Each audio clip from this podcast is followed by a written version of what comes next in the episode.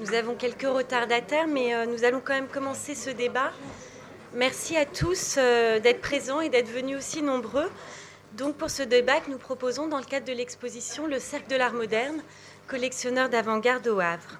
Pour chaque exposition, le musée du Luxembourg propose des lectures, des débats, des conférences pour prolonger la visite et puis envisager aussi euh, l'exposition au regard de thèmes actuels. Alors naturellement, pour ce premier débat, il nous a semblé euh, logique et important de donner la parole à des artistes et à des collectionneurs.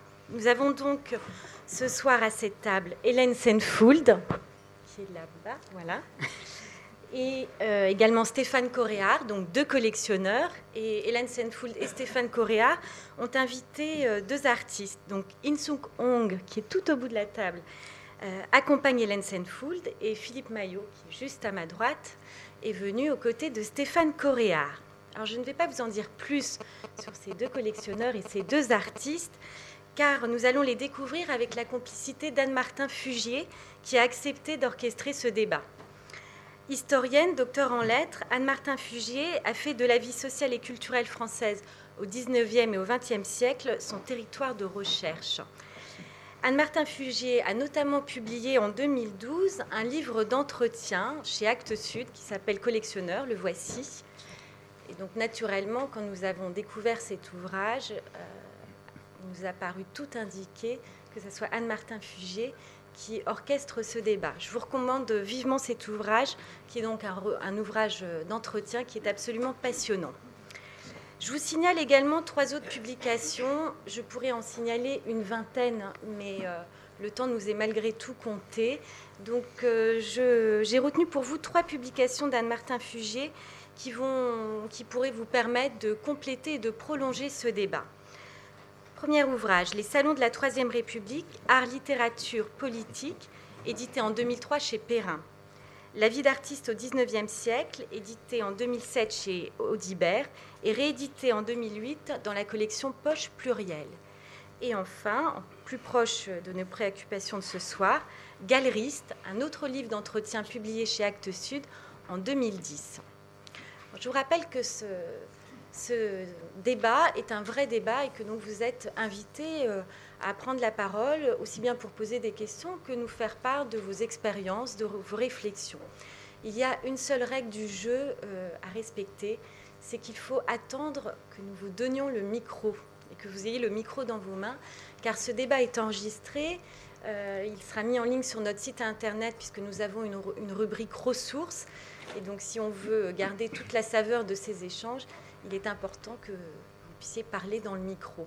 Voilà, et que votre parole soit gardée pour la postérité.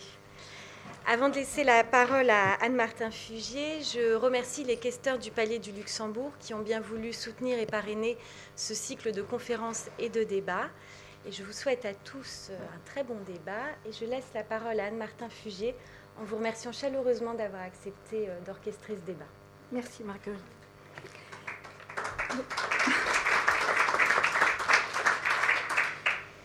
L'exposition du musée du Luxembourg rend hommage aux grands collectionneurs du Havre comme Olivier Seine, Charles-Auguste Marande, euh, Pieter van der Velde, qui ont fait de la ville au début du XXe siècle un pôle pour l'art moderne.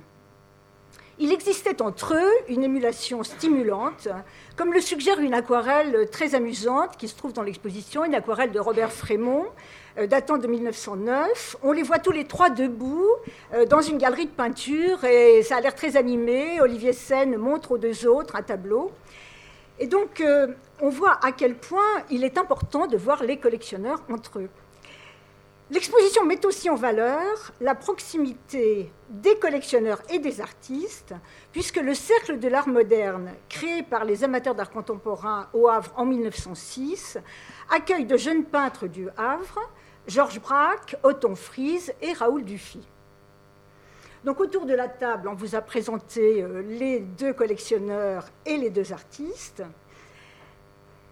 Il faut signaler une chose, c'est que Stéphane Coréard ah, en fait, il est ici en tant que collectionneur, mais il a de multiples casquettes artistiques, puisqu'il euh, était naguère galeriste et aujourd'hui il est à la fois commissaire artistique du Salon de Montrouge et expert en art contemporain chez Cornette de Saint-Cyr. Mais ce qui est intéressant, c'est qu'il se définit avant tout comme collectionneur, alors que d'autres collectionneurs que j'ai interviewés refusaient euh, l'identité de collectionneur, lui au contraire revendique cette identité. Nous avons tous en tête les rapports privilégiés qui unissaient, par exemple, Alfred Brias et Courbet, ou la famille Stein avec Matisse et Picasso.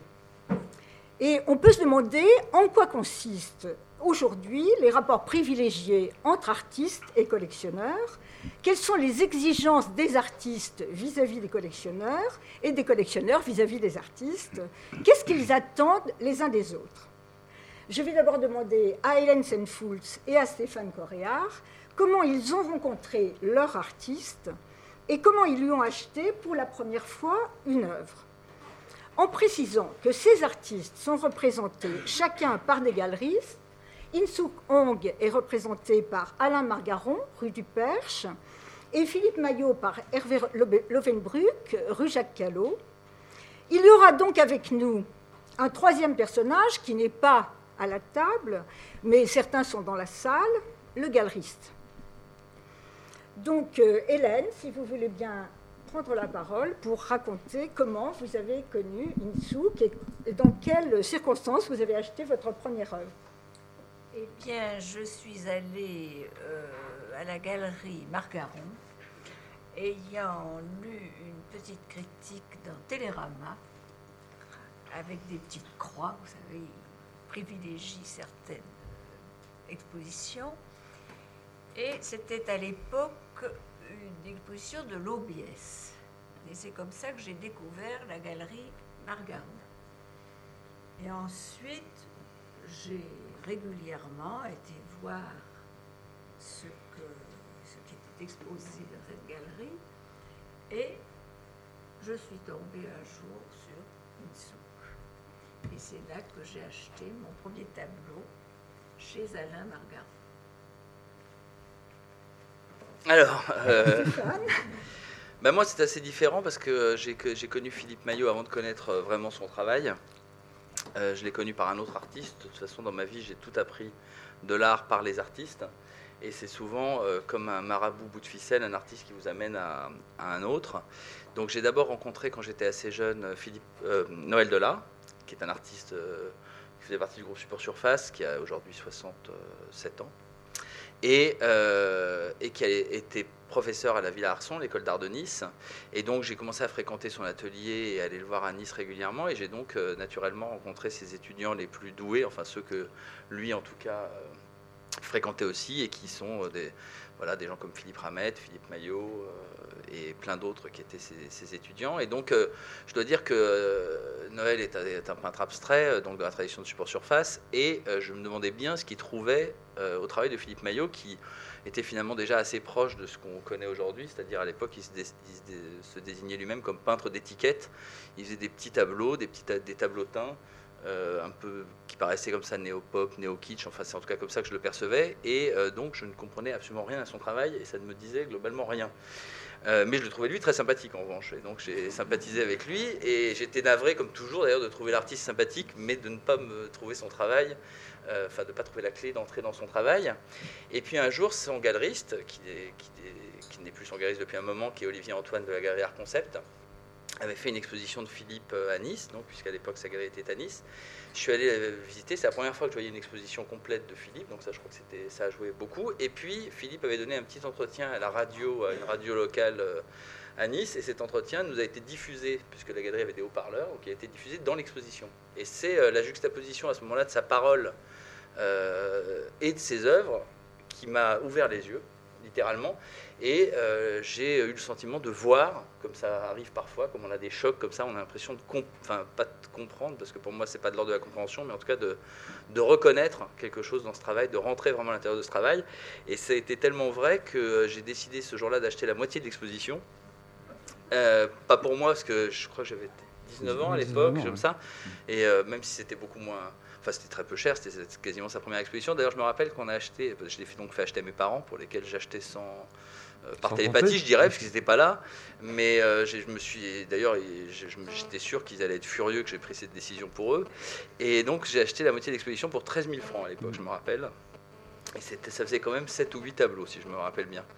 Et donc voilà, ça a été le début d'une passion qui ne s'est jamais démentie, parce que dès que j'ai pu acquérir un nouveau tableau de Philippe, euh, j'en ai acquis. Alors malheureusement, dans ces tableaux que j'avais achetés au début, maintenant ils sont tous encore à mes parents. Et j'en ai, j'en ai eu un comme, euh, comme commission, entre guillemets, que mes parents m'ont donné.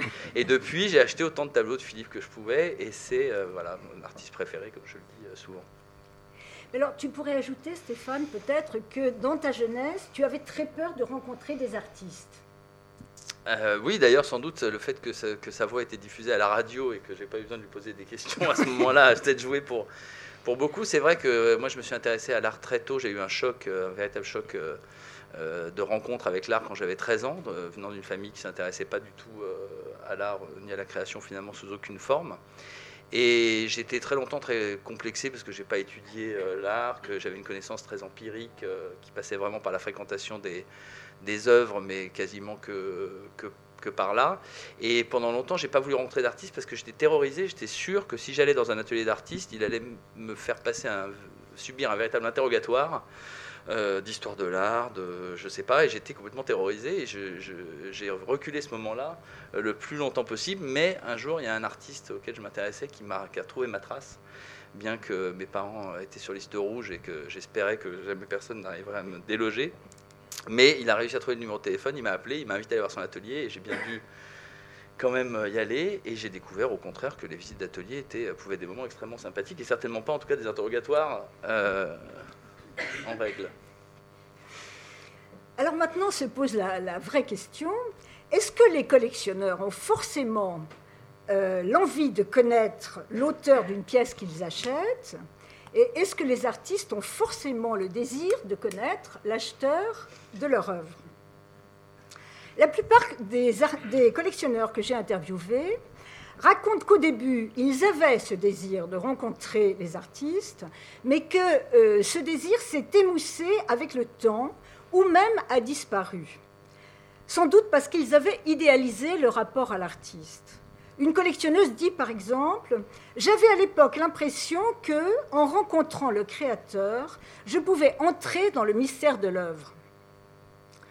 Plusieurs précisent d'ailleurs que le temps passant, ils ont compris qu'il était peut-être plus intéressant d'avoir pour interlocuteur le galeriste que l'artiste, car un artiste n'est pas toujours capable de parler de son œuvre, alors que son galeriste saura le faire et défendre cette œuvre. L'un des collectionneurs qui m'a parlé dit même carrément un artiste charmant peut produire une œuvre déplaisante ou sans intérêt, a l'inverse, une pièce qui nous plaît peut avoir été créée par un artiste antipathique. Mieux vaut donc ne pas rencontrer l'artiste pour ne pas perdre son rêve. Et il me semble que la position de Philippe Maillot, celle dont il m'a parlé, se rapproche un peu de la position de ce collectionneur. Donc, Philippe, est-ce que vous avez forcément envie de rencontrer vos acheteurs ou vos collectionneurs? Eh bien, comme euh, le collectionneur disait qu'il pouvait gâcher le rêve, pour l'artiste, c'est un peu la même chose. C'est-à-dire qu'il peut idéaliser son collectionneur comme un, dans une discussion, dans un échange intellectuel et, intéressant pour son œuvre, alors que des fois, ben, on est aussi gêné de, les rencontrer pour différentes raisons. On, peut multiplier les, les, facteurs de variation de ça, mais euh, il peut y avoir des problèmes politiques, des problèmes, euh, du tas de problèmes. Et donc, euh, moi, j'essaye d'en fréquenter le moins possible. Pour garder aussi en, eux une image idéale dont vous parliez tout à l'heure, parce que des fois, je peux être assez antipathique. Vous m'avez cité, Philippe, quand je vous ai rencontré, la phrase de Picabia Les pires ennemis d'un artiste, ce sont ses collectionneurs. Alors j'aimerais que vous commentiez. Ben, de la même manière, c'est-à-dire que parfois un artiste a comme on se le disait, une espèce de schizophrénie en lui, c'est-à-dire qu'il veut tout faire pour pas être aimé, mais en même temps il fait tout pour l'être. Donc il essaye de faire une œuvre de résistance, enfin en tout cas c'est mon cas, quelque chose qui va nuire même à la beauté, euh, comme disait Baudelaire, la beauté, je l'ai assise sur mes genoux et je l'ai insultée. Euh, donc euh, dans ce mouvement, voilà, c'est donc ce paradoxe que l'on vit d'être à la fois tenté de, de produire une œuvre un peu chargée et agressive, et en même temps, c'est une œuvre qui va finir sur un marché, un marché de l'art. Et souvent, euh, d'ailleurs, il y a une chose que je voulais dire aussi, c'est que on imagine artiste, nous, une pureté dans notre œuvre, dans l'accrochage, dans, la, meilleure monstration possible. Et puis quand on va chez les collectionneurs, on, voit les tableaux euh, dans les ombres, euh, à côté d'un ennemi intime, esthétique. Donc vous voyez que, ben, donc, des fois, ce paradoxe-là, ce sentiment-là, on n'a pas envie de le connaître. Pardon, je peux euh, poursuivre Philippe. Moi, je pense euh, à peu près le contraire. C'est-à-dire que de, tout ce que finalement ce qui a été dit, c'est que pour moi, la vérité, s'il y a une vérité de, de l'art, elle est dans l'objet précisément. Et donc, j'ai pas besoin effectivement de rencontrer l'artiste pour en savoir plus que ce qu'il y a dans l'œuvre, puisque effectivement, à mon avis, tout est, tout est dans l'œuvre. Et dans ce sens-là, je, je contredirais Philippe parce que euh, euh, euh, moi qui, ai découvert l'art à je vois que les objets migrent, ils sont dans une collection où ils ont une certaine, effectivement, un certain environnement, ils ont une certaine coloration, puis après ils reviennent à la case départ, entre guillemets, ils reviennent sur le marché, puis ils reviennent dans une autre collection où ils ont une autre coloration. C'est toujours la même œuvre et elle dit toujours la même chose. Et je pense que l'acte d'achat, quand on n'est pas euh, soi-même artiste, quand on n'est pas, quand on n'écrit pas sur l'art, etc., c'est euh, le vrai acte d'engagement qu'on peut avoir par rapport à, par rapport à une œuvre.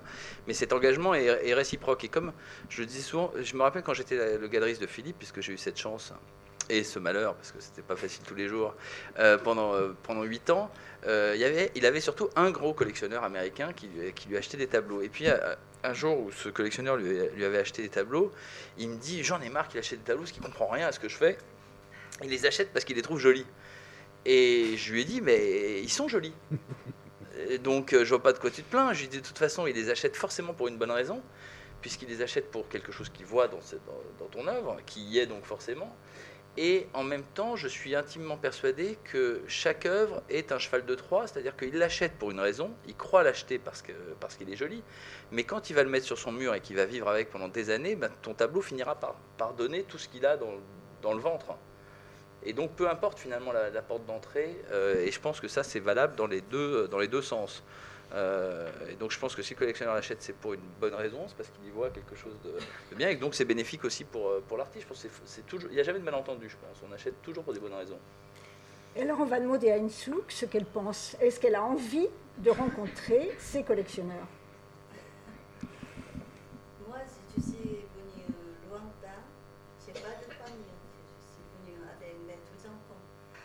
Moi, chaque fois, j'ai rencontré les collectionneurs. Pour moi, c'est comme ma famille. C'est souvent, ils ont accroché chez, chez eux. Après, ils m'ont invité. Moi, je suis beaucoup plus touchant. C'est rencontrer les collectionneurs comme ça. C'est, on a même passion de l'art. C'est plutôt comme famille spirituelle. Moi, je suis après de devenir vrai ami, moi aussi. Après, j'ai invité mon atelier. J'aime bien faire la cuisine coréenne. J'ai fait la repas coréen. On devient ami, vrai ami. Donc vous ne ressentez pas du tout ce que dit Philippe, euh, à savoir, vous êtes toujours contente de l'accrochage, par exemple euh, oui, c'est, peut-être ils, ont, ils, ont changé après, je ne sais pas, ils m'ont invité après, c'est une belle place, accrocher mes tableaux. Moi, c'est, je travaille après, je mets mon carton. Je vois pas, pas beaucoup de mes tableaux. Mais les collectionneurs, c'est au salon ou dans le chambre, c'est accroché. Ils vivent avec mes tableaux. Je suis très contente, émue vraiment. Et vous, Hélène, est-ce que vous tenez à toujours rencontrer euh, l'auteur du tableau que vous achetez? Non, pas forcément. Il m'est arrivé de rencontrer des artistes dont j'ai acheté les tableaux ou les sculptures. J'ai rencontré une souk et nous sommes effectivement devenus amis. Mais ça n'est pas euh, pour moi une obligation. Je pourrais très bien acheter un tableau sans vouloir particulièrement rencontrer l'artiste.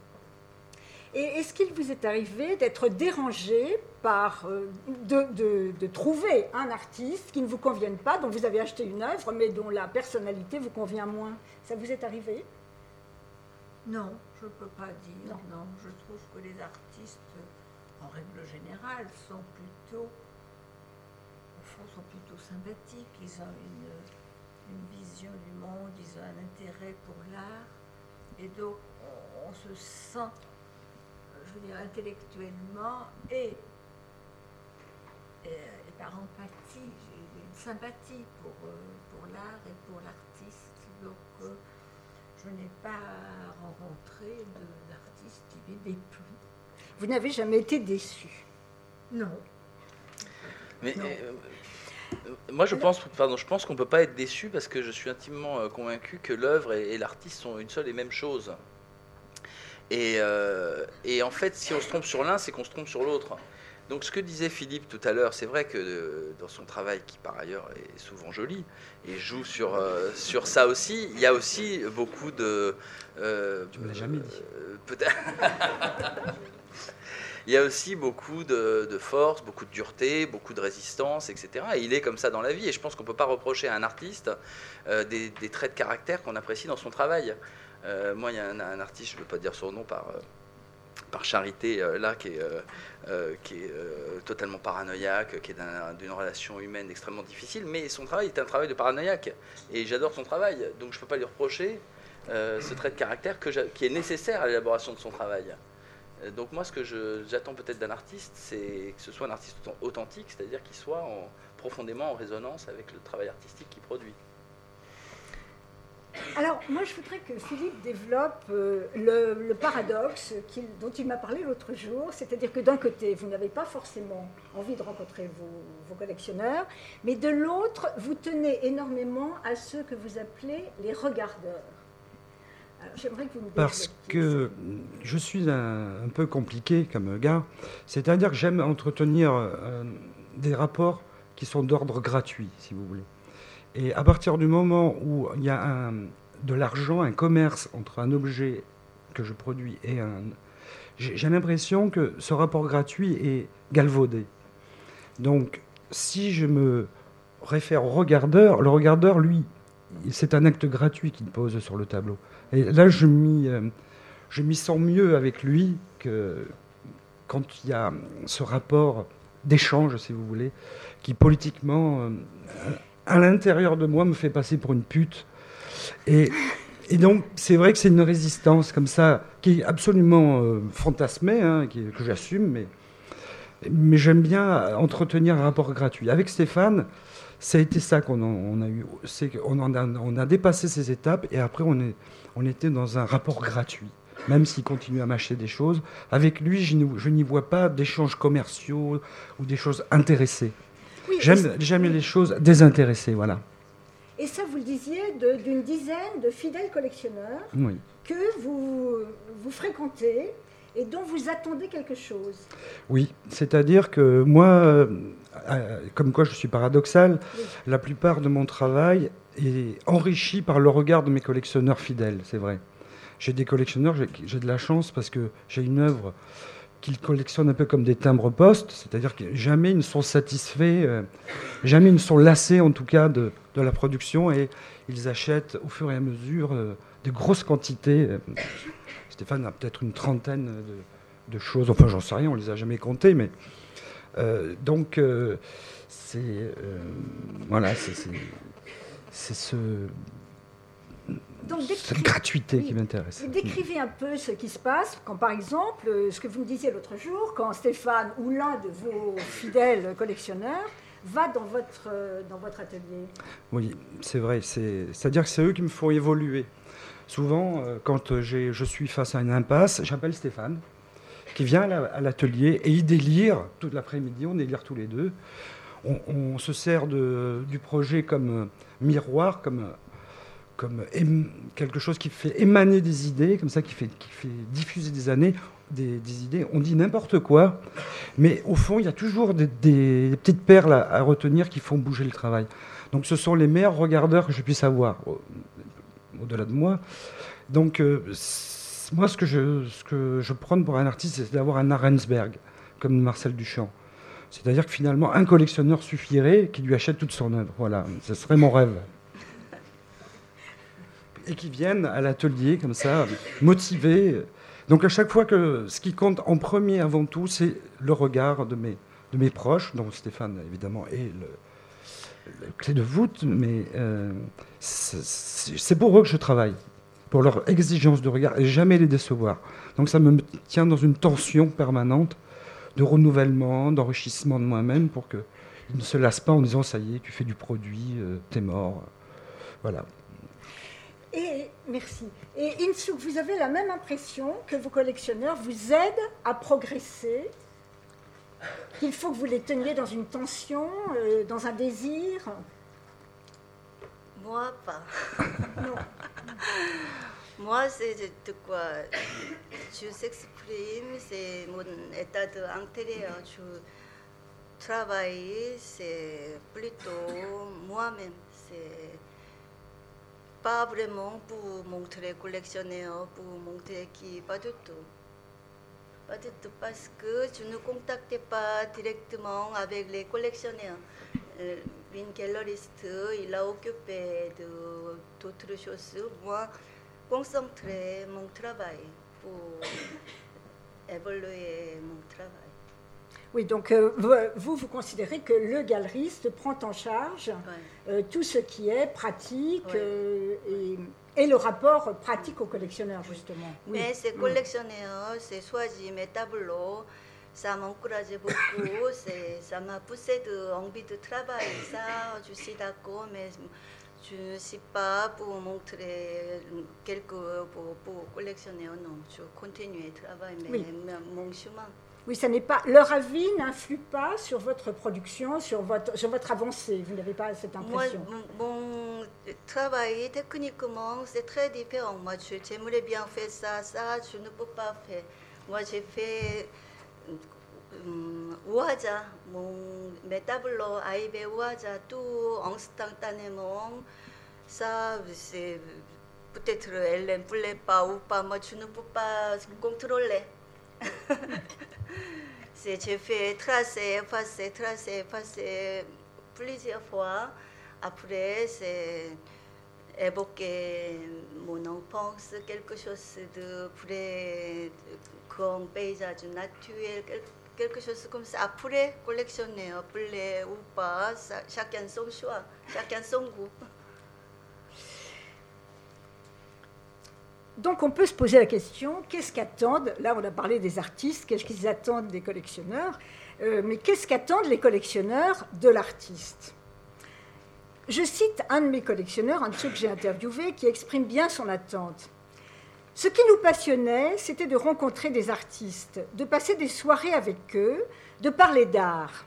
Leur acheter des œuvres était notre façon d'être à leur côté, de les accompagner, puisque n'étant ni conservateurs ni journalistes, nous ne pouvions pas leur organiser une exposition ni écrire un article sur leur travail. En même temps, nous avions le sentiment de participer à une aventure très forte, de nous inscrire dans l'histoire. Mais une histoire en train de s'écrire.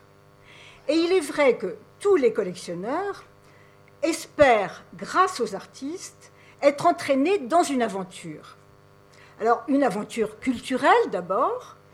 Euh, Stéphane lui-même rappelait tout à l'heure qu'il a appris toute l'histoire de l'art grâce aux artistes, grâce en particulier à Noël Delat. Euh, et, et, très souvent, les collectionneurs parlent des longues conversations qu'ils ont pu avoir avec les artistes, et les artistes polémiquant les uns les autres, et les collectionneurs apprenant beaucoup de choses euh, à ce propos. Et ils cherchent aussi évidemment une aventure mentale. Euh, Gilles Fuchs, par exemple, affirme que des artistes dont il était proche l'ont aidé à former son regard. Il dit aussi euh, que euh, a fait un voyage mental grâce aux œuvres qui le dérangeaient, qu'il ne comprenait pas, et donc qu'il avançait dans la connaissance finalement de soi et de l'inconnu. Didier Sicard, lui, euh, attribue à la peinture de François Rouen un rôle de médiation pour lire le monde. Alors, ce, qui est étonnant chez les collectionneurs, c'est que le désir, ils ont tous un grand désir de s'engager avec un artiste, mais cela les amène à des achats qui sont fort peu raisonnables. Et ils achètent même des œuvres dont ils savent qu'ils ne pourront pas les exposer, qu'ils ne pourront pas même les faire entrer chez eux, euh, qu'ils ne pourront pas les faire supporter à leur famille. Et là, j'aimerais que Stéphane développe, euh, parce que Stéphane m'a beaucoup parlé de ces choses-là. Euh, Stéphane peut en témoigner. C'est-à-dire que bah, souvent, quand on parle de collectionneur, les gens pensent au désir de possession. C'est souvent enfin, ce, qui, voilà, ce qui ressort. Moi, je trouve qu'il y a des dimensions très fortes dans l'acte de collectionner qui sont trop peu mises en avant. Par exemple, une de, je vais répondre après à ce que tu dis euh, plus directement, mais une, à mon avis, des pistes très intéressantes euh, qu'évoquait Philippe, c'est celle de l'intimité, de l'intimité avec les œuvres et de l'intimité avec les artistes. C'est vrai que Philippe, souvent, quand il fait une nouvelle exposition et qu'on va la voir et qu'on commence à en parler, il dit Mais moi, je fais ça pour pas vous décevoir, pour pas me répéter, par exemple. Donc, c'est vrai que quand il dit qu'il y a peu, de collectionneurs qui achètent beaucoup de ses œuvres, c'est vrai que c'est pas le genre d'artiste qui produit une, icône et puis ensuite, une fois qu'on en a une, on est, on est content d'en avoir une et puis finalement, il fait dans, dans sa vie 1500 euh, œuvres pour 1500 collectionneurs différents jusqu'à ce que épuisement du marché. Euh, c'est pas son cas, donc il cherche une intimité de relation avec le, avec le travail. Mais de l'autre côté, le collectionneur recherche effectivement une intimité euh, avec les œuvres. Enfin, moi, en tout cas, ce qui, euh, ce qui est pour moi prédominant dans le fait de collectionner, c'est de, d'avoir les œuvres chez moi, de vivre avec elles 24 heures sur 24, alors que si j'ai encore fait l'expérience ben, à midi, je suis allé voir une exposition dans un musée. En fait, je n'aime pas les expositions dans les musées. Alors, enfin, j'y vais parce que je suis bien obligé, puis c'est une partie de mon métier, puis c'est quand même un outil de connaissance. Mais je suis extrêmement frustré de passer 15 secondes, une minute, 5 minutes avec une œuvre. Pour moi, c'est, c'est rien. Euh, c'est comme de croiser une femme dont on tombe amoureux puis de plus jamais la revoir.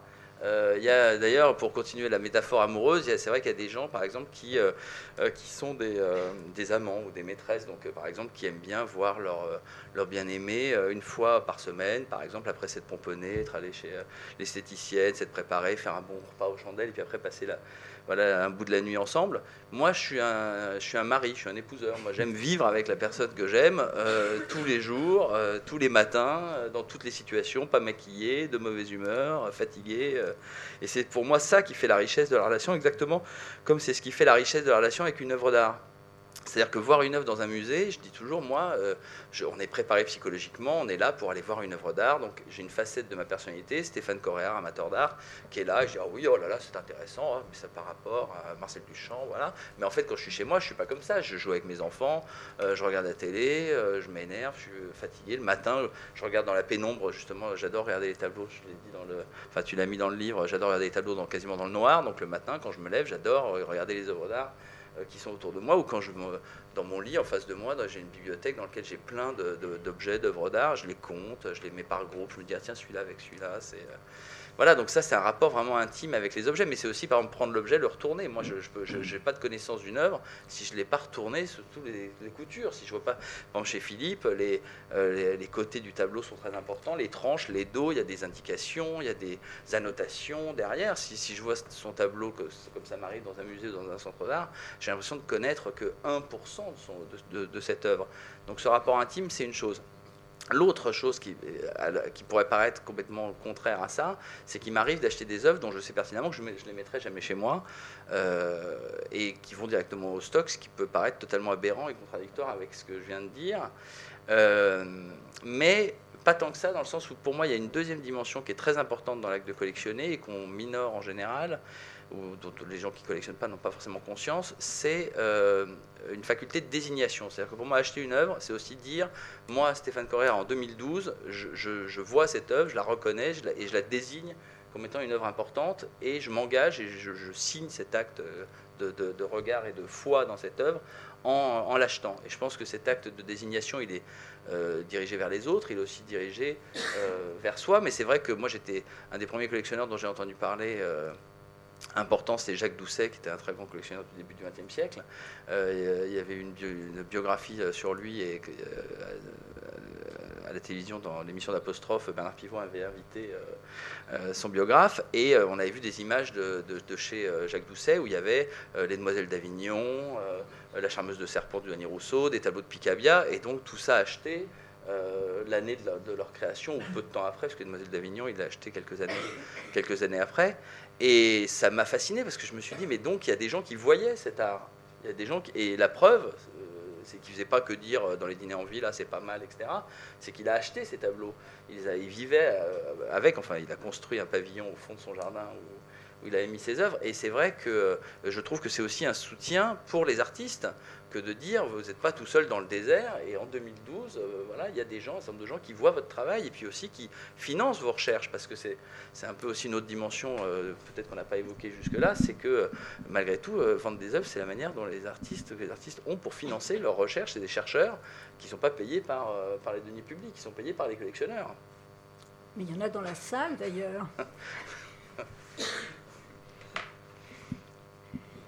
Et donc, alors, les œuvres, les œuvres, avec lesquelles on ne vit pas. Les œuvres avec lesquelles on non, alors, donc, il y en a deux catégories. Il y a celles dont on sait qu'on ne vivra pas avec, parce qu'on n'a pas les murs pour les, pour les accrocher. Ça, c'est très simple. Et puis, moi, c'est vrai que dans mon cas, c'est un peu particulier parce que euh, j'achète mes œuvres, euh, je, prends les décisions d'achat seul, euh, bien que qu'étant marié. Alors, je sais que c'est toujours une grande question. D'ailleurs, dans ton livre, tu poses souvent la question. Il y a des couples qui répondent, et puis parfois, c'est des individus, etc. Parfois, j'en ai encore vu hier, des collectionneurs qui ont chacun leur collection qui vivent ensemble. Alors ça, je trouve ça aussi assez remarquable. Euh, mais moi, dans mon cas, j'achète, j'achète seul. Alors ma femme, souvent, me, quand je, elle râle un peu, comme, hein, comme souvent. D'ailleurs, les femmes sont souvent les, les ennemis des marchands, hein, parce que quand un homme vient, il craque pour une œuvre, et après il dit, je vais en parler à ma femme, les marchands se disent, voilà, c'est foutu. Alors euh, plus jamais, euh, jamais il va l'acheter. C'est Je veux pas, c'est pas du tout une infection misogyne de ma part. Mais alors moi, j'ai réglé le problème autrement, c'est que j'achète sans en parler à ma femme je prends ma décision, euh, et après, elle, elle décide de ce qu'on accroche à la maison ou de ce qu'on installe. Donc effectivement, parfois, il y a des œuvres que j'achète, et elle ne veut pas les voir à la maison, donc elle part directement au stock. il y a dans la salle des collectionneurs qui ont acheté des œuvres dont ils savent qu'elles ne rentreront jamais chez eux, parce qu'elles sont trop grandes. Et, mais ils continuent à acheter quand même. Peut-être qu'ils veulent témoigner. Avec un micro, avec un micro, Gérard.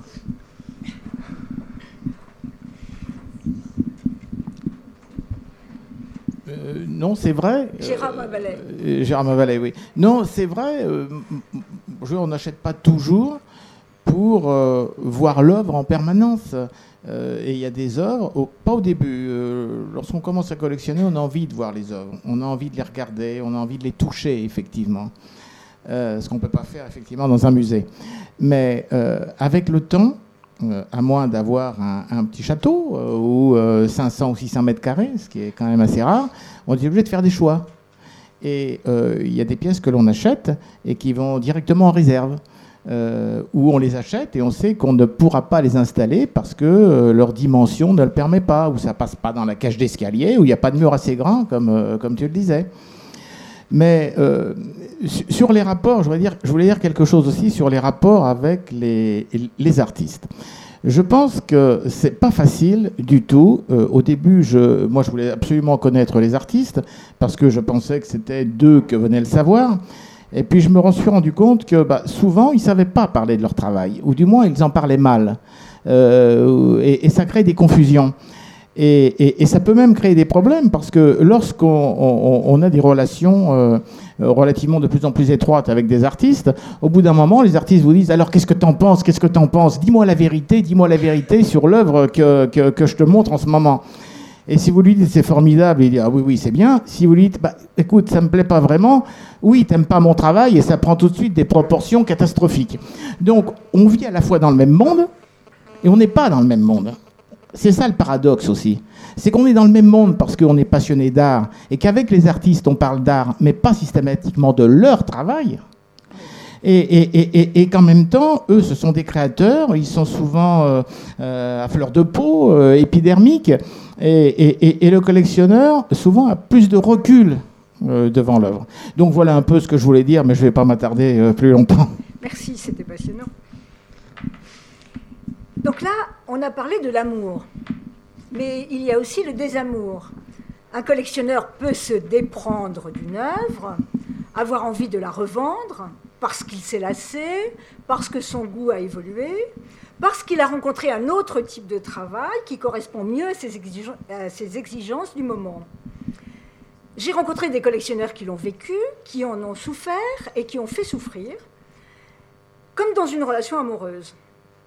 J'ai interrogé Insouk et Philippe et ils n'ont jamais eu encore à se poser la question, car jamais aucun de leurs collectionneurs euh, ne se sont dépris, apparemment. C'est assez merveilleux. Mais Stéphane pourrait témoigner, une fois de plus, sur cette question, parce que, euh, influencé, ce que tu as raconté, influencé par ta rencontre avec Noël Dola et la Marche Vadel, tu t'es dépris du premier artiste que tu avais rencontré. Oui, alors bon, ça, fait tout de suite dramatique quand on dit ça comme ça. Euh, moi, je pense que tout est possible. Je ne porte pas de jugement a priori sur les gens qui vendent des œuvres, et ça m'arrive euh, dans le monde. De toute façon, comme je dis toujours, les premiers qui vendent des œuvres, c'est les artistes. Hein. donc ils vont pas nous faire la morale. Euh, parfois, ils pourraient être tentés de le faire. Ils pourraient aussi les garder après tout. Euh, donc moi, je suis pour la circulation des œuvres, effectivement. D'autant que j'ai découvert l'art à Drouot quand j'avais 13 ans, et que je crois qu'une des raisons principales qui m'a qui a accroché mon, mon, âme dans cette rencontre, quand je suis rentré dans cette salle à Drouot, c'est que j'ai eu le sentiment d'être comme à la SPA. C'est-à-dire que pour moi, c'était tous ces murs étaient remplis d'œuvres qui cherchaient des, euh, des, des, des, maîtres. des, parents, pas des maîtres, mais des parents pour les, pour les adopter. Quoi, et, et ça me fait toujours ça quand je vais à, quand je vais à Drouot. Quand je vais dans les galeries, d'ailleurs, je me dis, mais toutes ces œuvres, elles cherchent, elles cherchent des foyers elle cherche des foyers et finalement euh, c'est ça euh, dans les foyers aussi de la SPA, c'est des animaux qui ont été aimés et puis, euh, et puis après on les aime plus, on peut plus s'en occuper et puis et puis il faut qu'ils trouvent un nouveau maître, effectivement un nouveau foyer on va dire parce que j'aime pas le terme de maître. Donc non, ça, ça ne me pose pas de problème que l'œuvre revive après sa vie. Mais il y a vraiment tous les cas de figure. Moi, il se trouve qu'effectivement, par exemple, je n'ai pas de, je mets pas d'argent de côté, j'ai pas d'action comme beaucoup de collectionneurs d'ailleurs. Donc, euh, je n'ai que des œuvres d'art. Et c'est vrai que parfois, quand on a un coup dur dans la vie, ou quand on a des besoins, ben oui, il faut vendre une œuvre, par exemple. C'est mmh. une, euh, une des raisons. Et c'est vrai que j'ai pas de problème à ça, parce que c'est vrai que je pourrais mettre de l'argent sur des livrets de caisse d'épargne, peut-être que j'aurais pas besoin de vendre d'œuvres quand il m'arrive un coup dur. Mais bon, après tout, je préfère faire comme ça. Je préfère avoir des œuvres, en profiter et, euh, et puis après les vendre. Mais c'est vrai que c'est plus douloureux quand c'est des œuvres en lesquelles on a cru, entre guillemets, des artistes qui nous ont passionnés, des, œuvres dont on a beaucoup appris. Et puis après, euh, finalement, on se rend compte qu'on en a, on en a plus besoin pour vivre. Ceci dit, euh, là où je rejoins, je rebondirai sur ce que disait Gérard Mavalet tout à l'heure, et d'ailleurs Gilles Fuchs, notre maître à tous, puisque c'est le président de la DIAF, l'association des collectionneurs, plus importante que l'association de collectionneurs, dit on devient collectionneur à partir du moment où on a, on a une réserve et qu'on ne peut pas tout accrocher euh, chez soi. Et c'est vrai qu'il y a du coup un écosystème qui se crée dans la collection qui fait que quand on a une, achète en général une nouvelle œuvre, alors si elle passe par l'escalier et si on a le mur et si euh, sa femme l'accepte, enfin la mienne, euh, ben donc je, l'installe à la maison. Et, mais après, quand très vite elle est chassée par une nouvelle, et je me suis rendu compte qu'à de très rares exceptions près, les, chez moi en tout cas, les œuvres qui partaient à la réserve ne revenaient plus jamais à la maison. Et donc c'est tragique. Euh, c'est vrai que du coup, il y a un écosystème qui se crée et chez moi, il y a quand même plus d'œuvres qui rentrent que d'œuvres qui sortent. Mais par ailleurs, on est amené à faire des arbitrages, comme diraient les brokers. C'est-à-dire qu'une euh, œuvre que vous avez achetée 5 000 euros et puis euh, il se trouve que 10 ans après, elle en vaut 50 000, par exemple, ben, peut-être que vous n'avez plus les mêmes raisons euh, de la garder, ou peut-être que vous vous dites, parce que c'est aussi une gestion, euh, moi j'ai cinq enfants, euh, je, vis, et donc je n'ai pas tous les mois de l'argent à mettre dans l'art, en plus nouveau, donc c'est aussi un écosystème dans ce sens-là, parfois on revend aussi une œuvre pour pouvoir continuer à collectionner, donc je pense qu'il y a chaque cas de revente est, particulier, et en plus mélange plusieurs de ces facteurs, donc je pense que c'est très compliqué de généraliser. Mais alors c'est bien parce que tu as introduit le dernier point, le point le plus délicat, c'est l'argent. Alors, les deux artistes ici présents vivent de leur art et n'ont pas besoin d'avoir un travail alimentaire. Et c'est assez remarquable pour être signalé. D'ailleurs, Philippe Maillot précise que s'il enseigne, c'est uniquement par plaisir, vu les piètres émoluments des enseignants. Ils ont tous deux, donc, un contrat moral d'exclusivité avec leur galerie. Pour Insouk, Margaron est sa première galerie. Et donc, c'est ce que vous disiez tout à l'heure, vous considérez que les rôles sont répartis. C'est-à-dire, à vous le travail et à lui tout ce qui est commercial. Oui, chacun son travail, oui, chacun profession. Donc, euh, vous ne, vous ne discutez pas avec lui, vous ne faites pas les prix avec lui, par exemple. Oui, il, il m'a proposé, moi, c'est raisonnablement, oui. On est d'accord. Vous êtes d'accord il vous, en, il vous en parle et vous êtes d'accord avec, euh, avec ce qu'il vous propose. Oui. Alors, euh, dans votre cas, la galerie achète les tableaux qu'elle revend. Oui. C'est ça. Philippe, et c'est plus compliqué parce que vous avez eu plusieurs galeries, vous avez eu trois galeries. Alors, euh, ben, expliquez-nous un peu. Oh ben moi, c'est simple. Avec mon marchand, on, on est d'accord tous les deux, on essaie de vendre le plus cher possible. Donc la, règle du prix est vite trouvée. La règle du, prix est vite trouvée. C'est euh, essayons. C'est comme un jeu de poker, hein, vous voyez. On, teste comme ça. On s'amuse beaucoup, euh, c'est politique euh, également. C'est pas qu'un jeu, mais je dis ça sous forme de boutade évidemment, mais il y a quand même ce fond euh, psychanalytique de dire jusqu'à quel point un homme t'aime, combien de combien d'argent il va mettre dans ton manteau. Et avec vos trois galeries, c'était pareil. Euh, bah, C'est-à-dire que les marchés étaient différents. Avec Stéphane, euh, euh, comment dire, on commençait tous les deux, on n'avait pas, hein, on a commencé ensemble. hein, On s'est, Ben non, il y avait eu Art Concept quand même avant. oui, mais. Art Concept, ça a vite, ça s'est vite fini parce que moi j'ai dû monter à Paris pour des raisons familiales. du coup, c'est très difficile de travailler avec un, un marchand à Paris, un autre euh, à Nice. euh, enfin, ça ne pouvait pas marcher très bien d'ailleurs. Euh, donc, euh, avec Stéphane, bon, bon, on faisait un peu pareil quand même. On essayait de, Donc vous essayez de vendre le Oui, plus cher on- possible. On essayait, comme, comme une mise de poker pour. euh, c'est parce que c'est un acte, un acte psychanalytique aussi. C'est-à-dire que c'est un, un objet d'art, c'est une valeur symbolique. Qui va donner le prix d'un. C'est le coût de production, c'est quoi le, quartier où on habite, euh, les charges sociales, on ne sait pas trop ce qui fait le prix d'une œuvre. Donc c'est un jeu psychanalytique avec le prix. Avec euh, un jeu pervers peut-être, mais c'est un jeu comme ça. En tout cas, chez moi, c'est comme ça que je l'entends. C'est un. La, la question du prix, effectivement, euh, je dois dire, parce que moi j'étais des deux côtés de la barrière, ou même des trois, s'il y a trois côtés à la barrière, parce que maintenant je travaille dans une maison de vente aux enchères, euh, c'est extrêmement euh, complexe, et je dirais que le marché de l'art, c'est euh, finalement, en tout cas le premier marché, le marché de- des galeries qui représentent les artistes, c'est un des seuls marchés où on refuse d'agir sur le prix, finalement. C'est- C'est-à-dire que le paramètre de prix n'est pas considéré comme un, des vecteurs commerciaux sur lesquels on peut agir, alors que normalement, Hein, quand vous vendez un produit, si vous ne vendez pas, vous dites est-ce que je suis bien positionné en termes de, euh, du service que j'offre par rapport au prix que je demande, etc. Dans l'art, euh, non, c'est jamais ça. C'est effectivement toujours symbolique, c'est toujours n'importe quoi. C'est-à-dire, vous discutez avec un artiste, il dit non, tu comprends, euh, si j'étais américain, ça vaudrait 200 000, donc j'en veux 100.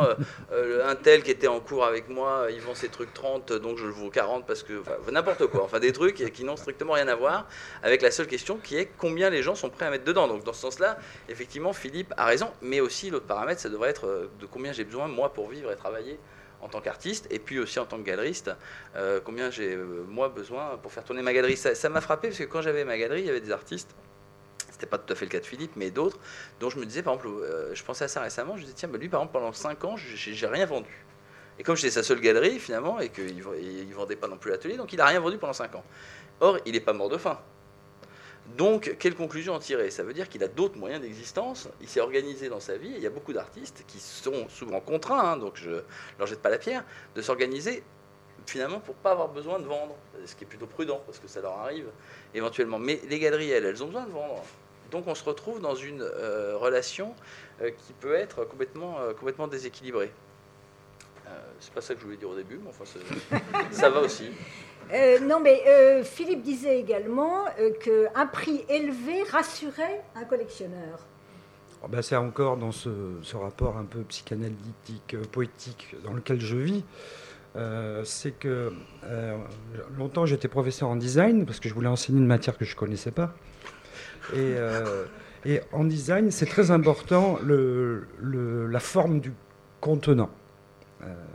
Donc, euh, par exemple, je prends toujours le- l'exemple de, Bic, qui avait dans les années 80 essayé de développer une sorte de briquet parfum et avait fait travailler les meilleurs euh, parfumeurs euh, de France, les mêmes nés que Dior, etc. Et ils ont sorti ce briquet, et vous trouviez ça dans les bars tabac. Personne n'en a acheté, parce que c'était pas le parfum qu'on achète, c'est autre chose. C'est tout ce qui brille autour du parfum. C'est le flacon, c'est les mannequins qui se les mettent sous les bras, c'est c'est tout ça qu'on achète. euh, quand on achète un parfum, on n'achète pas qu'une odeur. C'est pour ça qu'on s'occupe autant de, du, design de, la bouteille, du design de l'emballage, de la publicité qu'on fait autour. Donc je me suis dit que peut-être, euh, c'est peut-être le design qui m'a amené à penser comme ça, que c'est peut-être la même chose en art. C'est une chose qui a un petit prix, c'est quelque chose qui ne vaut pas grand-chose. C'est une chose que tout le monde... euh, vous voyez, c'est- un objet euh, de consommation ordinaire. Donc voilà.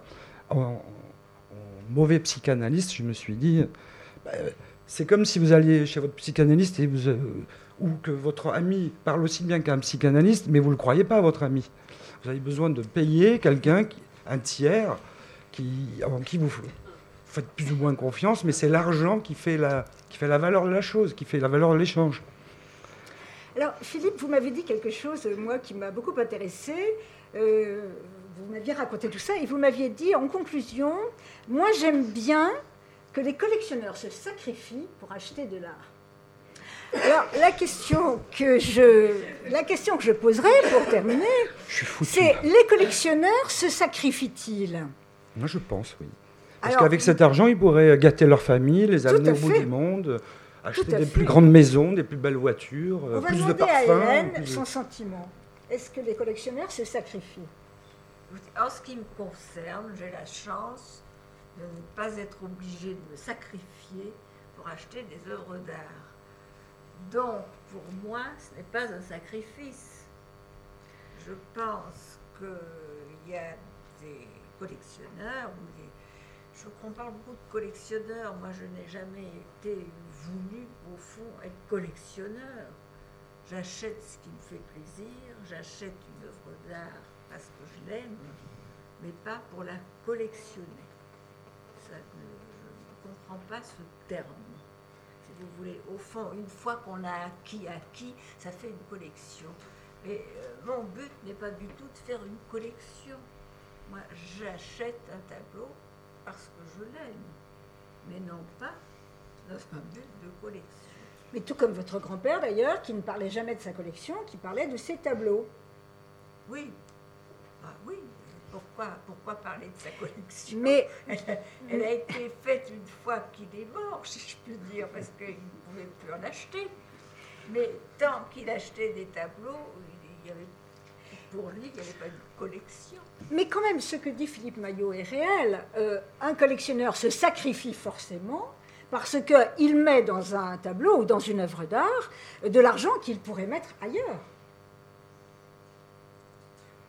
Oui, oui, mais Non, parce que euh, Anne, il y a des gens qui de toute façon ont un surplus euh, et euh, ce surplus, euh, qu'ils ne le voient pas forcément du même œil que nous. Non, mais moi, ce qui m'avait frappé, ce qui m'a frappé dans le, dans le livre d'Anne Martin Fugé, que je vous recommande à tous si vous n'avez pas lu, euh, déjà, c'est que euh, je crois que sur les 15 collectionneurs qui sont, euh, qui sont interrogés, il y en a 15, 16 Euh, il y Bon, enfin, la 14. quinze- voilà, la quinzaine, euh, je, suis, je suis dedans. hein. Euh, je vous signale que les, les entretiens ne sont pas relus, donc euh, euh, on laisse passer des choses.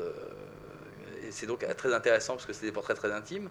Gérard et François y sont aussi. Et moi, ce qui m'a frappé quand j'ai lu ce livre, c'est que j'ai trouvé un seul portrait de collectionneur heureux. euh, qui n'était pas le mien, c'est ce qui m'a frappé aussi. Et euh, heureux dans le sens où finalement j'ai trouvé qu'il y avait un seul collectionneur qui, euh, qui n'ex- qui n'exprimait justement aucun aspect euh, négatif par rapport à sa collection. La plupart sont effectivement frustrés, par exemple, de ne pas pouvoir acheter ce qu'ils veulent, doivent se sacrifier pour acheter, achètent toujours plus que ce qu'ils devraient, ou, ou trop cher, ou sont encombrés par les objets, etc. C'est le cas de beaucoup qui ont un rapport euh, excessif. Alors c'est peut-être ce qui définit euh, Passionnel, euh, oui. passionnel à la Oui. collection, et c'est pas le cas, je crois justement. chez- Il me semble d'ailleurs que c'est Gilles Fuchs C'est le Gilles seul Fuchs, qui oui. dit mais pas du tout, tout Ça ça, est formidable. Euh, De toute façon, voilà. Voilà, un petit peu. Et, et- et moi, j'étais très admiratif de ça parce que c'est pas du tout mon cas. parce que moi, je suis, un, je suis un joueur invétéré au fond, et maintenant, je ne joue plus, je collectionne.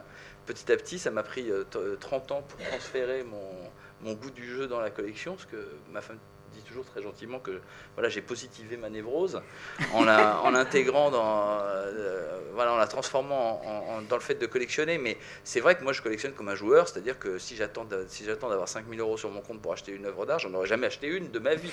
Donc, euh, de toute façon, je n'achète qu'à crédit, je n'achète que des œuvres qui dépassent mes moyens. Dès que j'ai euh, réussi la première fois dans ma vie à m'acheter une œuvre à plus de 1000 euros, ben, j'ai visé une œuvre à 2000, et après à 4, à 6, à, à 12, et puis, et puis c'est toujours, c'est sans fin, parce que c'est ça que je voulais dire sur le prix, ce qui est paradoxal effectivement dans, ce monde de l'art qui nous obsède, enfin dans l'art et son, commerce, c'est que euh, le prix de chaque œuvre est par définition unique, puisque c'est des œuvres uniques qui sont incomparables à quoi que ce soit d'autre. Donc moi j'étais très énervé quand j'avais ma galerie et que des collectionneurs me disaient oui vous comprenez ça vaut 10 000 francs, pour 10 000 francs je préfère acheter ça. je disais mais vous pouvez pas comparer, si c'est ça que vous voulez vous l'achetez 10 000, si c'est ça que vous voulez, vous l'achetez 10 000, mais pourquoi dire ça plutôt que ça? De toute façon, ce n'est pas la même chose. Et pourtant, en tant que collectionneur, c'est bien ce qu'on est amené à faire tout le temps. On doit faire des arbitrages, on peut pas acheter tout. Enfin, moi, j'ai des, envies, des désirs qui dépassent de loin euh, ce que je peux acheter euh, matériellement, financièrement, euh, etc. Donc on est obligé de faire des arbitrages entre le, le désir qu'on a pour une œuvre, l'importance qu'on lui accorde, etc., et son prix. Et ça, nous rend à la fois heureux et, malheureux, ces, arbitrages. Et, donc je crois pas, moi je suis plutôt comme un chercheur d'or, si je trouve un bon filon pas cher, si je trouve des chefs-d'œuvre, par exemple je collectionne depuis longtemps, alors ça c'est une collection que je fais avec ma femme pour le coup, euh, des œuvres de designers italiens des années 60, notamment euh, Bruno Munari, un, un artiste et designer que j'aime beaucoup et dont on parle maintenant, mais pendant des années, personne euh, n'en a, parlé. Donc on trouvait des tas de choses à 100 euros, 200 euros, 500 euros, 1000 euros. Mais j'étais le plus heureux des hommes. Et j'étais très heureux d'acheter mes trucs à 1000 euros dont personne ne voulait. Maintenant, malheureusement, c'est plus le cas. Je suis malheureux, mais je ne me sentais pas enfin, dévalorisé parce que ça valait 100 euh, euros. Et ça nous amène justement, je, continue, hein, je, tiens le crachoir, euh, à, partir de quel moment on est collectionneur et le fait de se définir soi-même comme collectionneur. Et je comprends très bien ce que, ce que disait madame, parce que moi-même, pendant très longtemps, je trouvais ça très prétentieux de dire oui, je prends machin, collectionneur, oui, bonjour, je suis collectionneur, qu'est-ce que ça veut dire? Comment est-ce qu'on est qu'on peut être désigné euh, comme collectionneur? C'est quand même quelque chose de très, très spécial, et notamment, et ça va nous ramener à un sujet d'actualité, euh, le serpent de mer de l'intégration des œuvres d'art dans l'ISF, euh, qui, qui, est directement lié à ça, parce que moi, ce qui me fascine chez les collectionneurs, et j'en vois beaucoup maintenant que je travaille dans une maison de vente, parce que quand j'avais par exemple une galerie, j'en voyais beaucoup moins, malheureusement, euh, c'est que euh, la plupart de ceux que j'appelle vraiment des collectionneurs n'accordent finalement vraiment aucune importance à la valeur de ce qu'ils ont. Et euh, ils ont sur le même mur, moi ça me frappe, j'étais encore chez quelqu'un la dernière fois, un, Dubuffet à 1 million et à côté une œuvre de Christine Boumester qui vaut 300 euros et à côté un tableau de Maurice Rocher qui vaut 800 euros. Et pour eux c'est exactement pareil. Et ils font vraiment aucune différence. Et euh, sauf évidemment après quand la question va se poser de, la succession ou d'un besoin d'argent, où là effectivement ils vont peut-être plutôt vendre, enfin suivant s'ils veulent s'acheter un appartement ou, un, dîner dans un 3 étoiles, ils choisiront de vendre le Maurice Rocher ou le Dubuffet. Mais, euh, mais on, pas comme ça comme collectionneur. Et je donnais souvent cet exemple, justement directement lié à mon voisin de gauche, Philippe Maillot, parce qu'il se trouve qu'effectivement j'ai peut-être une vingtaine de tableaux de Philippe, je crois qu'il exagère quand il dit 30. Mais quand j'ai acheté ces tableaux, je vous donnais le prix, euh, vous voyez, je suis très cash, euh, que j'avais payé ces premiers tableaux, parce qu'à l'époque, je crois que chez Olivier Antoine, il demandait genre 2000 francs pour un tableau de, petit format. Donc c'est quand même là que j'en ai acheté le plus, hein, parce que maintenant que Hervé Lovenbruck demande 20 ou 25 000 euros pour les tableaux, j'ai quand même plus de mal à suivre. Mais donc pendant des années, j'avais 10 ou 12 tableaux de Philippe. Philippe euh, n'avait pas une carrière spécialement brillante. Il avait une carrière artistiquement brillante, mais pas forcément considérée par les autres comme brillante. Et donc quand je disais dans les dîners de collectionneurs, bah, qu'est-ce que vous avez? Alors je dis, bah, par exemple, j'ai 12 tableaux de Philippe Maillot, et je voyais les gens qui disaient, oh là là, le pauvre. Ah bah, il est bien planté avec ses 12 maillots. Hein. Alors là, il se les a bien fait coller, ceux-là, puis il va, se les garder un certain temps. Et puis après, quand il est passé chez Hervé Levenbruck, et puis qu'il a eu le prix Marcel Duchamp, et puis que les tableaux étaient à 25 000 euros, quand je dis dans les dîners en ville, bah, j'ai 20 tableaux de Philippe Maillot, gens se 20 fois 25 000, 20 fois 25 000. C'est quoi? Et alors eux, ils en ont bravement un ou deux, parce qu'en plus Philippe en produit assez peu. Et ils m'ont dit, ah, vous avez 20 tableaux de Philippe Maillot Mais c'est les mêmes tableaux qu'avant. Donc je veux dire, rien n'a changé, si ce n'est le regard que les gens portent sur, sur la collection. Oui, je crois que c'est profondément vrai ce que tu dis, qu'un collectionneur ne, ne, fait pas la différence. Sur un mur, effectivement, il peut avoir 1 euh, million et 300 euros. Oui, ça c'est très vrai. Oui. Et peut-être y a-t-il des gens dans la salle qui veulent, euh, qui veulent euh, s'exprimer là-dessus?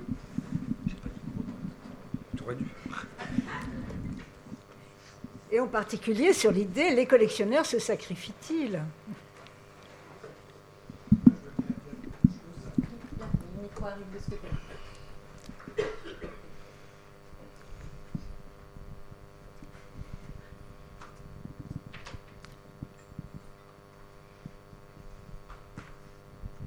Je veux juste rajouter mon expérience, puisque j'ai une galerie, que je m'occupe d'Insouk, que je suis un ami d'Hélène. Euh, c'est deux ou trois choses quand même. D'abord, je n'ai pas le sentiment du tout, personnellement, que les collectionneurs se sacrifient. Même si pour eux, c'est un effort financier important, c'est avant tout un grand plaisir. Même des très jeunes qui viennent, qui vont peut-être renoncer à une voiture, j'en ai connu pour acheter un tableau, mais s'ils le font, c'est qu'ils trouvent plus de plaisir à acheter ce tableau qu'à acheter une voiture. Ça, c'est le premier point. Deuxièmement, je tiens beaucoup au vernissage. Je tiens beaucoup au vernissage où on fait à chaque fois un dîner. Enfin bon, on peut prendre un petit verre, on peut parler, ça dure longtemps, mais essentiellement. D'abord, il y a des gens qui viennent, que je vois, qui achètent des tableaux, c'est absolument nécessaire puisque j'achète à tous les artistes pour qu'ils aient de quoi vivre. Mais c'est ça, je pourrais vendre autrement, mais c'est essentiellement l'une des principales fonctions d'un vernissage, c'est pour que les artistes puissent rencontrer leurs collectionneurs. Et ils y tiennent. Enfin, moi, tous ceux que je connais y tiennent ils sont heureux de les voir. C'est pas pour ça qu'ils vont aller leur montrer leur production, la dernière chose qu'ils ont faite pour avoir l'avis du collectionneur. Vous avez été monsieur collectionneur et marchand, vous avez été les deux. Vous voyez ce que je veux dire? Ça, c'est plutôt mon rôle. C'est plutôt mon rôle et c'est un rôle difficile, spécialement quand il s'agit d'artistes un peu connus, un peu âgés, mon rôle, c'est de, qui ont toute une carrière quand même, qui sont présents au Beaubourg ou ailleurs, il faut faire attention. Et il s'agit de voir, et ça c'est un peu un travail délicat qui est en amont, si ce qu'ils viennent de faire, bah, parfois on est un peu dérouté, mais ça peut être leur meilleure chose aussi. C'est assez délicat, le filtre en tout cas je le fais en amont. Mais par ailleurs, je crois que c'est extrêmement satisfaisant, comme le disait Insouk, de connaître les gens qui vivent avec leur tableau. C'est pas pour ça qu'on va forcément même parler d'art. Je vois comment ça se passe. Ils peuvent dîner ensemble, seuls ou avec moi, et même parler d'autres choses, hein, sans, sans, se battre, je veux dire. Mais qu'ils les connaissent, c'est bien. Mais il y a le rôle de la galerie qui est quand même essentiel en amont. Et quant à fixer les prix, alors j'ai pas la même politique que vous, mais j'ai compris le paradoxe. Moi, pour moi, c'est un peu sur la durée. Je ne cherche pas à vendre le plus cher possible. Euh, c'est moi qui fixe. Les prix d'achat, c'est en accord avec l'artiste. Le prix de vente, c'est moi qui le fixe. Je le fais de telle manière que chaque mois, j'ai une trésorerie suffisante pour pouvoir bah, payer tout le monde et vivre moi aussi. Ça, c'est absolument. Et ça rend à peu près raisonnable. Donc, il faut que ça permette à l'artiste de vivre. Je fais certainement pas des allers-retours en matière de prix. Il y a une progression, mais là, c'est le côté difficile du métier de marchand. C'est savoir fixer un prix à un moment donné qui soit pas trop élevé, mais suffisant, qui soit pas le même, parce que c'est pas un bien fongible. Comme vous avez dit, un tableau n'en vaut pas un autre. Donc il faut aussi faire des différences, bien entendu, c'est assez délicat d'ailleurs, et qui tiennent dans le temps, mais il faut que les gens achètent. Donc là, au départ, il y a une responsabilité. Et si un artiste me disait qu'il faut vendre le plus cher possible, je dirais non. En principe, il accepte. Hein, Est-ce que, vous étiez collectionneur avant d'être galeriste? Je le suis toujours d'abord puisque j'achète et je l'étais depuis toujours, bien entendu. C'est-à-dire que dès que j'ai pu acheter quelque chose, pas toujours bien, j'ai commencé avec des affiches de Chagall. On fait comme on peut. À 15 ans, j'avais déjà pas beaucoup de sous. Mais bien sûr que je l'étais. J'ai voulu faire ce métier depuis mon plus jeune âge. Je suis rentré avant un peu dans la finance et dans la banque, je le dis franchement, pour gagner un peu de sous, parce qu'il en faut quand même, et avoir une petite expérience. Mais je me préparais à ce métier. À 40 ans, j'ai tout quitté. J'ai tout mis dans la galerie, j'ai quand même pris des risques, et puis voilà. Mais euh, j'étais collectionneur, et je le reste. Je suis quand même le premier collectionneur de tous mes artistes, puisque j'achète tout ce que je montre, et que je ne vends pas tout. Et chez moi, il y a plein de tableaux, bien sûr. D'ailleurs, Stéphane, euh, dans les mauvais moments aussi, faisait ça. Il faisait nous acheter. Euh, oui, je crois. Hein, oui, bien sûr. C'est indispensable. Mais Moi, je pousse un peu loin, si vous voulez, le paradoxe, pour différentes raisons. Mais j'aime bien travailler à l'ancienne de cette manière. Je ne fais pas de promotion, je ne participe pas à des foires. Je préfère éditer des livres qui sont assez bien diffusés. Bon, et puis on travaille avec les institutions comme tout le monde. Et puis Stéphane aussi avait plusieurs manières de nous aider, c'est-à-dire qu'il n'y avait pas que l'argent. Un artiste aussi a besoin d'un atelier. Enfin, et Stéphane, souvent, ben, par ses connaissances, nous trouver un lieu. Enfin, c'était aussi. Euh, là, je fais le malin, mais c'était. On, a vu, on a eu une vie de garage, j'allais dire. J'ai bien compris le paradoxe de ce que vous disiez, mm. bien entendu. Mm. Mais ça, c'est très important, je crois, de le dire. Euh, surtout un artiste quand il prend de l'âge. J'ai des très jeunes qui me prennent beaucoup de temps en amont parce qu'ils sont fragiles aussi, fragiles psychologiquement, etc. Mais les gens âgés aussi, plus âgés, si on les respecte, il faut qu'ils vivent très bien. Il faut s'occuper de plein de choses. Hein. S'ils sont malades, l'hôpital, enfin, vous voyez, ça, ça va très loin. Et il y a des liens très intimes qui se créent entre les artistes et les marchands. Et c'est très important que les collectionneurs y participent. Je vais vous donner un exemple, sans dire le nom. Il y a un collectionneur de la galerie qui a sauvé la vie c'est un grand médecin, personne ne voulait l'opérer. L'artiste en question était âgé, il a été sauvé à trois heures près par un, très grand médecin qui est, intervenu alors que tout le monde se dégonflait. Et depuis, il fait des chefs-d'œuvre, on sort un très beau livre sur lui bientôt. Voyez Donc il y a une espèce de famille qui se crée entre les collectionneurs et les artistes, mais je dirais quand même, c'est pas pour défendre ce que je fais, mais que la galerie joue un rôle. Ah ben, une galerie joue un rôle très important et je crois que dans le ah, rapport collectionneur-artiste, c'est important de le rappeler. Voilà, c'était juste ce petit. Euh, Mais ça rejoint ce que je vous disais, que, la, que, les, collectionneurs, oui, que les collectionneurs disent qu'effectivement, au bout d'un moment, euh, ils ont besoin absolument du rapport euh, avec le galeriste. Voyez, Hélène est hmm. extrêmement modeste, elle a fait des donations extraordinaires hmm. et elle achète elle achète, elle suit uniquement d'après son goût, sans se préoccuper d'autre chose. Un tableau qui va lui faire plaisir, c'est pour elle. Et je crois que c'est un plaisir, n'est-ce pas? N'empêche que vous avez bah. une très belle collection, mais c'est un plaisir et vous refusez depuis toujours ce terme de collection. Vous achetez un tableau pour le mettre sur vos murs et ça vous fait. Bon, et puis, oui, mais euh, elle m'expliquait, quand j'ai vu sa collection, elle m'expliquait que maintenant elle avait des murs, parce qu'elle a fait donation du reste de ses tableaux.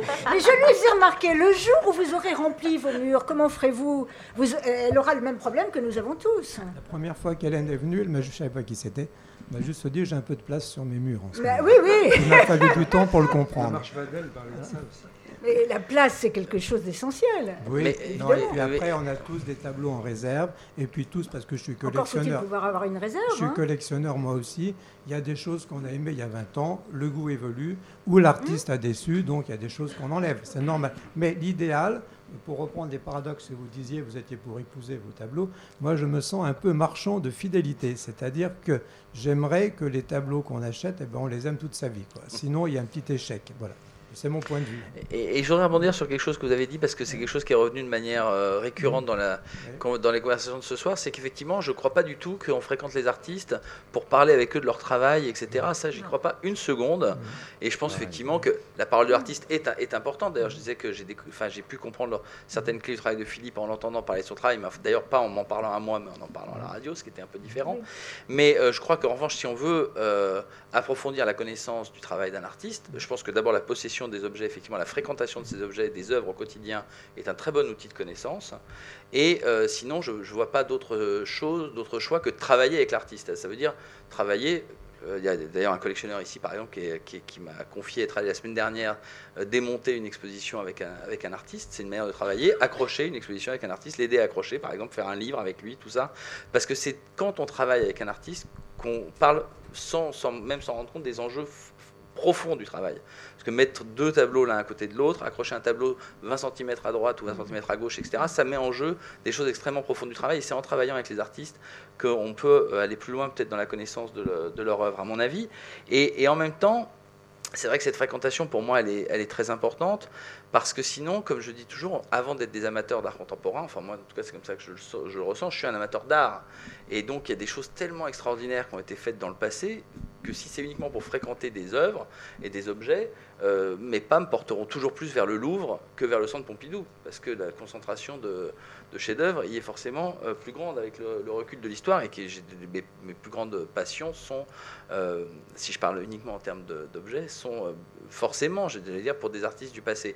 Moi, j'attends pas d'une œuvre qu'elle me parle du monde d'aujourd'hui. Il y a beaucoup de collectionneurs qui disent, qui collectionnent l'art d'aujourd'hui parce que ça leur permet de décoder le monde dans lequel ils vivent. Moi, je lis les journaux pour décoder le monde dans lequel je vis.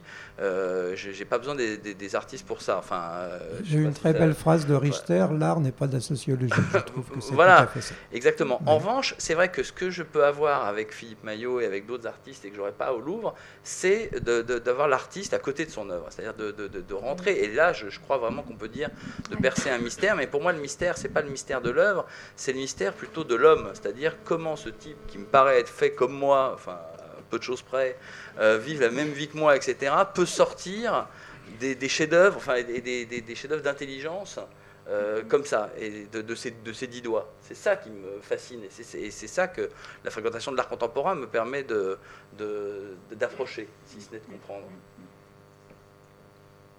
Oui, tu approches de cette manière-là euh, le mystère de, de, la création, effectivement. À partir de rien, ça devient une œuvre. Mm. Oui, ça tu le disais beaucoup, effectivement. Est-ce que quelqu'un veut ajouter quelque chose?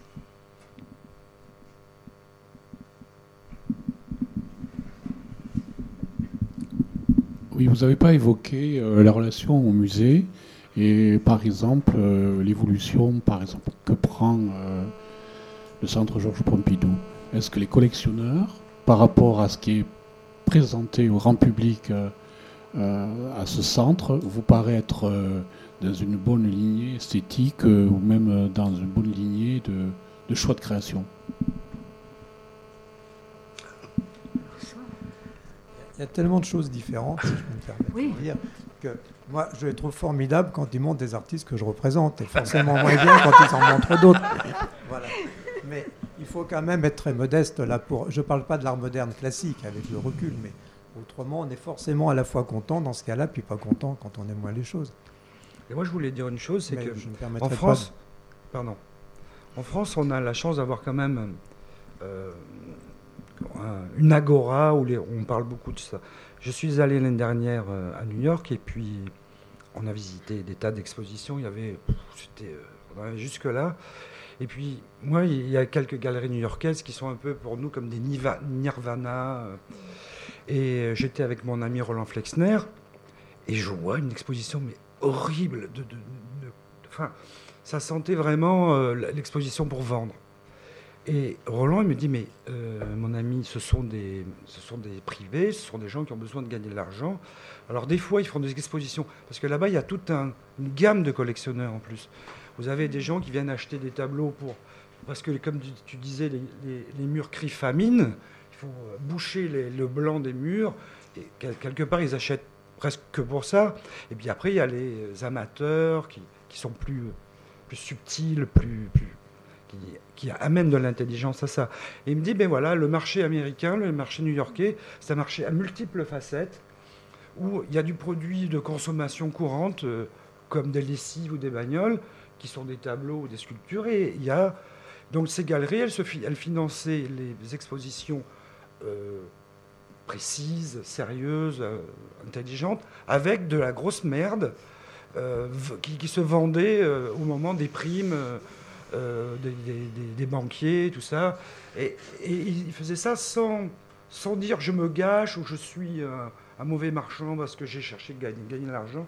Donc il y a, y a, cette nuance aussi qui est intéressante peut-être, c'est qu'il y a plusieurs, euh, tout un tas de collectionneurs, et il y a tout un tas d'œuvres et tout un tas d'artistes qui, qui, répondent à ces demandes. Donc nous, on, est très dans, dans, la, dans la beauté alors que souvent, bah, les choses sont moins matérielles. J'entends autre chose dans ce, que, dans ce que vous dites sur les musées, et c'est vrai que je trouve que c'est une question qui intéresse beaucoup les collectionneurs, parce que les musées, et l'exposition euh, qui est ici euh, euh, le montre, les musées ne seraient absolument rien sans les dons de collectionneurs et sans les œuvres qui ont été achetées par des collectionneurs et qui sont déposées ensuite, comme je dis toujours, si on devait visiter la collection du Centre Pompidou avec uniquement ce qui a été acheté par les conservateurs, euh, je suis pas sûr qu'ils auraient de quoi faire un bel accrochage sur deux étages uniquement avec ce qu'ils ont acheté eux. Mm. Et euh, je pense que si 99% des gens qui achètent de l'art se trompent, ce pourcentage est encore plus élevé chez les conservateurs.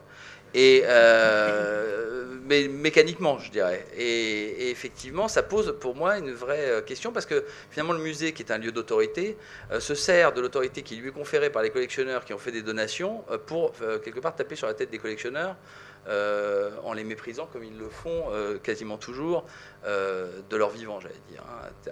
Et c'est vrai qu'aujourd'hui, en revanche, tout, un chacun, et d'ailleurs je le suis aussi, est persuadé de ne pas se tromper. On est toujours persuadé que les autres se sont trompés avant et que nous, on ne se trompe pas.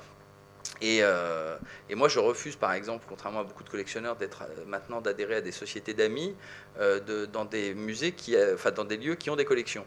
Parce qu'ils se servent de l'argent des, amis pour acheter des œuvres. Mais avant, euh, il y avait cette philosophie jusqu'à il y a encore 20 ans, euh, que les sociétés d'amis achetaient des choses différentes de ce qui était acheté par les conservateurs, c'est-à-dire qu'ils pouvaient infléchir un petit peu la collection pour enrichir, avoir un autre regard, etc. Aujourd'hui, les amis ne sont plus là pour apporter un autre regard, ils sont là pour apporter du pognon. Et c'est tout. Et c'est les conservateurs qui décident de ce qui est acheté avec l'argent euh, des amis. Parce que comme ils ont de moins en moins euh, d'argent euh, public, et eh ben, ils, viennent Et moi, ça, je suis totalement contre. Parce que dans ce cas-là, moi, je préfère acheter moi, et puis peut-être qu'un jour, des œuvres de ma collection iront dans des musées. Ceci dit, c'est certainement pas moi qui les y enverrai. je pense qu'à ce moment-là, il vaut mieux qu'elles repartent sur le marché, et puis qu'avec leur dotation, ils viennent les acheter s'ils estiment qu'elles méritent de rentrer dans les collections. Mais je, trouve profondément injuste que les collectionneurs soient là, finalement, qu'il y ait toujours des collectionneurs, pour venir combler les trous euh, des collections de musées. Merci.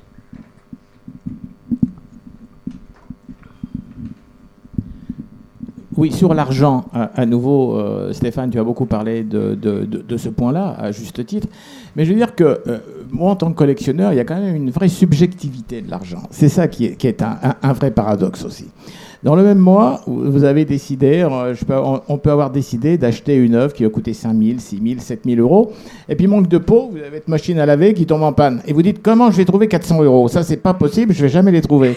400 euros pour une machine à laver vous paraît être euh, une somme très importante, et des fois 5000 euros pour, une œuvre, bah vous dites non, euh, là, là je peux. Donc il y, a, cette partie euh, tout à fait subjective. L'autre point, c'était sur la revente, la revente d'une œuvre. Ça, c'est quelque chose d'extrêmement difficile, parce que même si l'œuvre, intrinsèquement, elle, a une, une vie qui lui est propre, elle fait partie de notre histoire. C'est-à-dire qu'un achat, c'est pas simplement l'œuvre en elle-même, c'est aussi un moment que l'on aura passé avec le galeriste, avec l'artiste, s'il si, est là éventuellement, et il y aura eu une émotion qui sera créée, il sera passé quelque chose entre l'œuvre et soi-même. Et la revendre, c'est aussi une partie de sa propre histoire qui va partir. Donc euh, c'est quelque chose qui est, qui est dur. Euh, par contre, euh, monsieur disait, on, doit pouvoir aimer une œuvre que l'on a achetée toute sa vie. Ça, j'y crois pas une seule seconde. Je pense que on évolue. On n'est pas le même à 15 ans, à 20 ans, à 50 ans et à 60 ans. On n'a pas les mêmes amis, euh, on n'a pas les mêmes proches. Tout change. Donc pourquoi est-ce qu'il faudrait qu'on soit obligé de continuer à aimer une œuvre que l'on a achetée à un moment donné, avec sa propre psychologie du moment, et que 20 ans après, on s'oblige encore à l'aimer. Ça, j'y crois pas. C'était simplement l'anecdote euh, par laquelle je voulais terminer. Merci.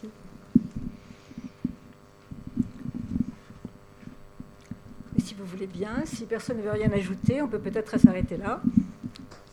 Je vous remercie. Merci.